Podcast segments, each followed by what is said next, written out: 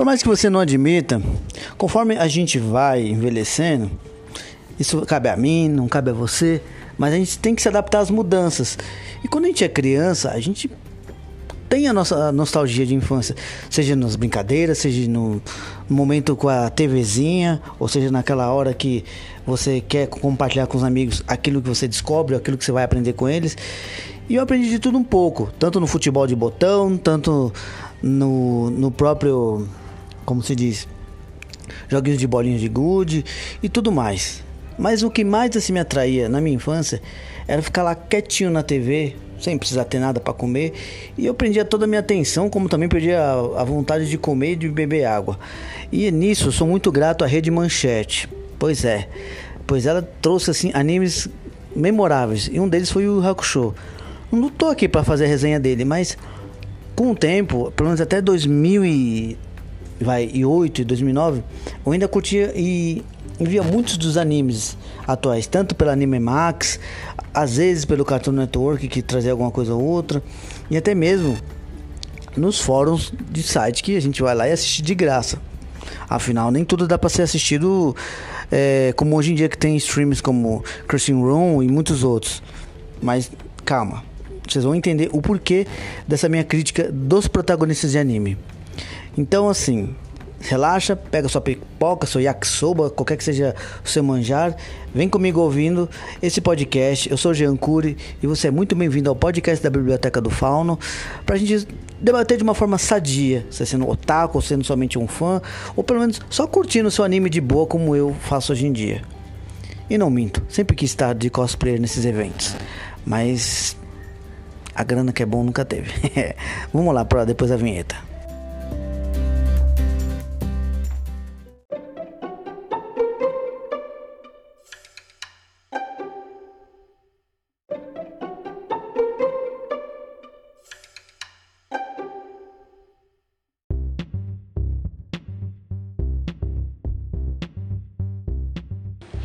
Conforme depois a gente volta, depois de um tempo a querer assistir esses animes, a gente percebe há mudanças, há também uma evolução e também uma melhor, é, vamos dizer assim, propaganda e até mesmo de marketing de, dos animes através da internet. É, é a evolução de hoje em dia.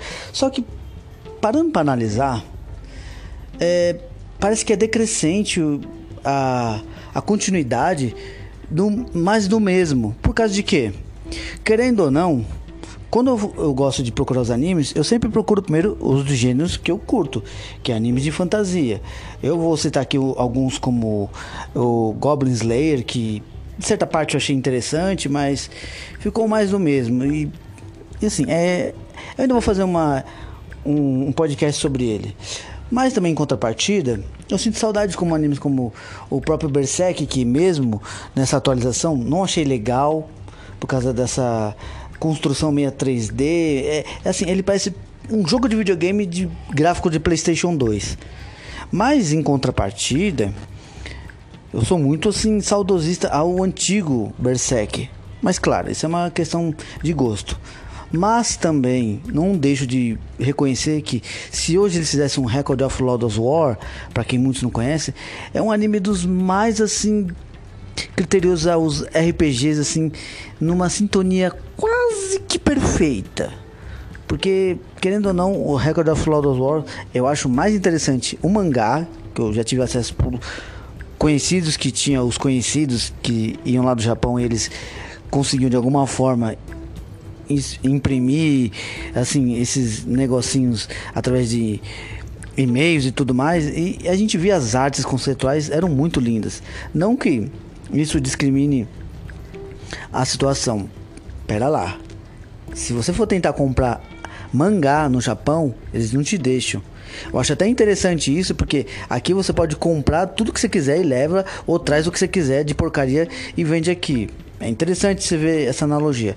Mas não é esse ponto. O ponto inicial é: quando eu vou procurar animes de fantasia, Não vou citar os nomes porque vai que algum otaku vai e fala: Não, isso daqui é legal! Não, você não assistiu todo ele. Assisti a maioria do que eu estou comentando agora. E relaxa, não estou citando nomes pra gente não criar atrito, porque o termo xiita não é muito certo de ser dito. Porque o termo certo de um fã é o fervoroso.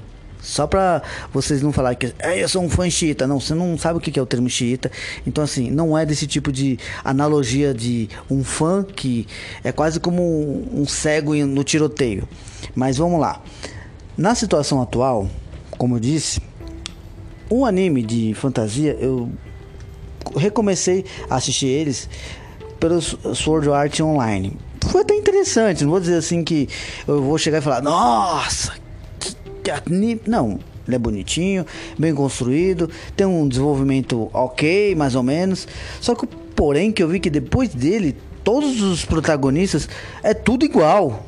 Tudo bem que japonês tem uma tendência de ter cabelinho preto e tal, tudo, mas eles são tudo iguais, quase na personalidade. Um cara mega poderoso ou é um bundão totalmente pervertido que toda a galera fala: "Ah, é um outro anime que tem um herói bagaceira com heroínas que manda ver. Tá, interessante. Hoje, na movimentação de é, Girl Power, que na época era meninas superpoderosas e para mim são verdadeiras meninas que se tornaram mulheres nas readaptações, beleza? Não mudando o contexto. Eu acho que hoje essa banalização de criar um, um personagem masculino tapado já está engessado e imbecil no contexto criativo. Não só das histórias, mas também no contexto do arco de personagem.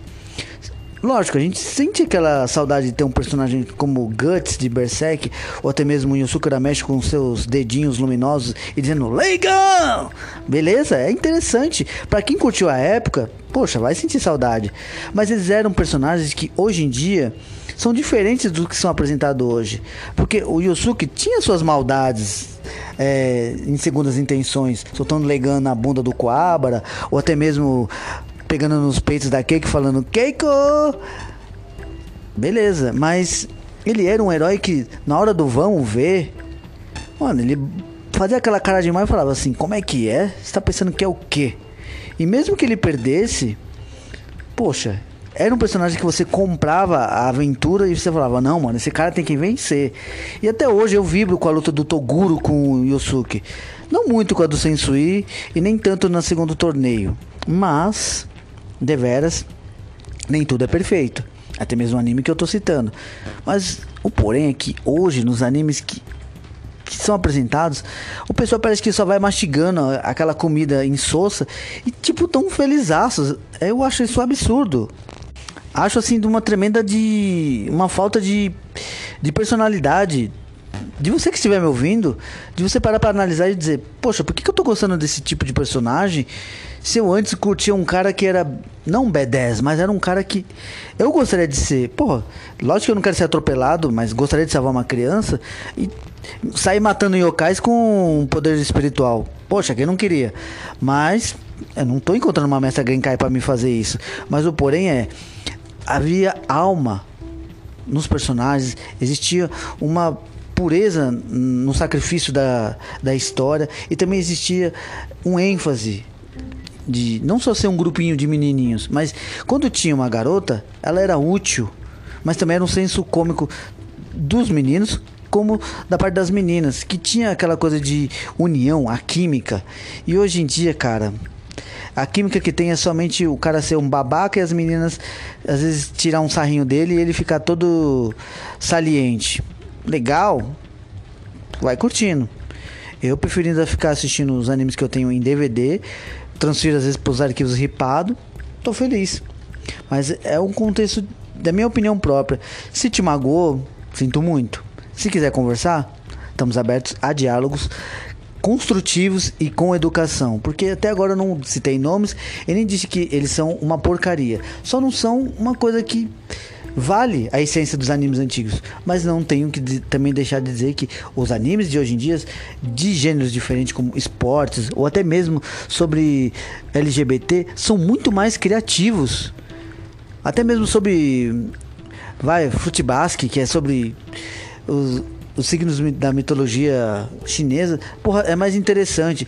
Apesar que o anime perto do mangá é um pecado, né? Mas não é de todo ruim. É interessante. Mas aí que tá. Uma adaptação não se vai igualar à obra original, que seja um mangá ou um livro. Mas o porém é quando vem uma, uma coisa assim que se diz ser original, e às vezes acaba sendo mais do mesmo e a galera acha isso um euforismo. Então, sinto muito. Aqui é um podcast democrático, mas a verdade seja dita.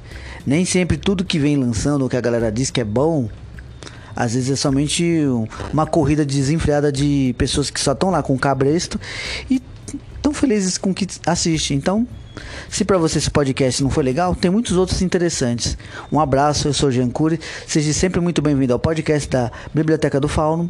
E para mim, os protagonistas, como as histórias de hoje, são mais do mesmo. Saúde a todos. E Leigan!